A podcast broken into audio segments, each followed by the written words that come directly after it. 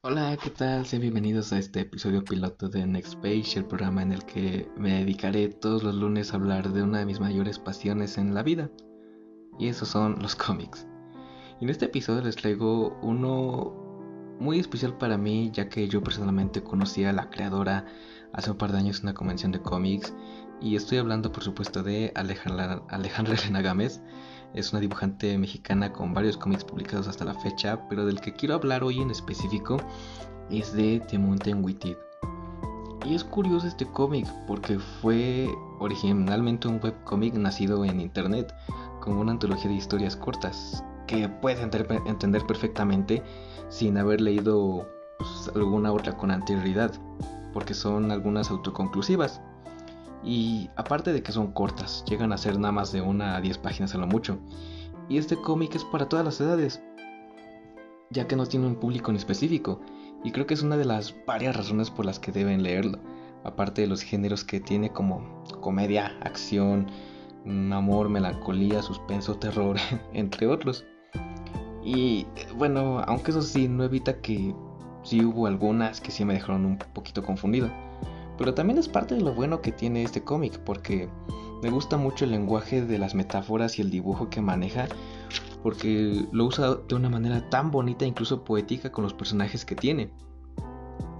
Desde humanos hasta monstruos, criaturas bonitas y otras curiosas, como la misma Alejandra, con su Rumi el cocodrilo apático, una niña cabra, un vampiro y un fantasma que se hacen amigos por accidente, y mi personaje favorito, Cersei en rostro que es un tipo monstruo grande con una calavera que un día perdió su rostro y ahora anda por la vida buscándolo sin éxito.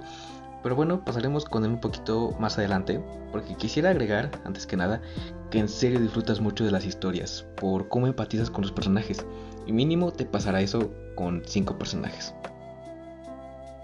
Y ahora, pasando al contenido que puedes encontrar en estos dos tomos, quisiera narrarles una de mis historias favoritas dentro de las cientas que hay y se titula Ser sin rostro y su sombra. E inicia con nuestro protagonista caminando tranquilamente por la ciudad hasta que de repente presta atención a algo en lo que no se había fijado antes, y eso era su sombra.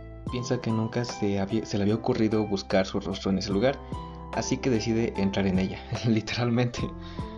En el interior de su sombra se muestra como el fondo de, su sombra es como un tipo océano, oscuro y espeso, ya que así es como se describen las sombras, y a hacer sin rostro le es difícil respirar en ella.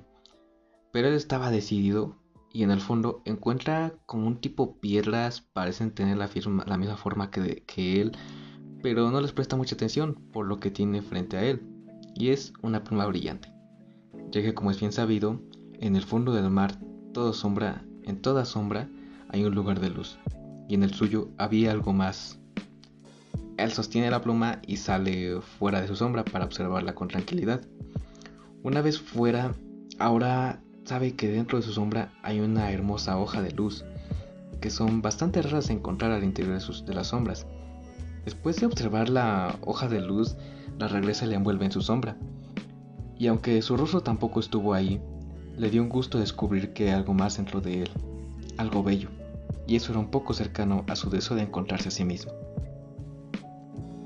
Esta historia es mi favorita por la representación de cómo las personas nos llegamos a sentir perdidas e incluso ver solo oscuridad dentro de nosotros mismos, pero también la tranquilidad de ver un poquito de luz y hacernos sentir únicos. Mm, Ser sin rostro aparece varias veces dentro del cómic y de verdad lo agradezco mucho porque el personaje este personaje en particular es con el que yo más empaticé.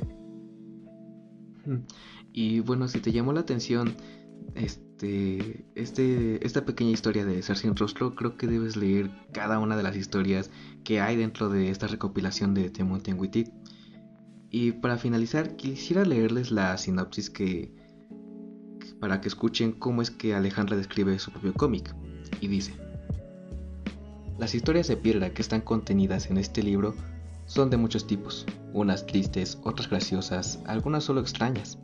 En ellas te puedes encontrar fantasmas, monstruos, niñitas cabra, universos paralelos o simples temores y ocurrencias del día a día. La mayoría de estas historias tienen dientes, pero es poco probable que muerdan. Subirás a la montaña para leerlas un rato.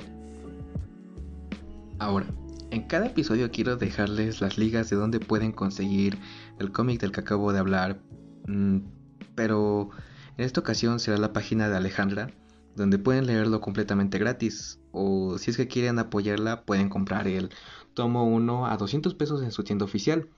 Yo tengo el tomo 1 y tomo 2 ambos firmados con dedicatoria por ella, y que les digo, fue una de las mejores compras que he hecho pues, en la vida, de verdad. Los links estarán en mi, último, en mi última publicación de mi Twitter e Instagram, así que síganme, arroba Perea.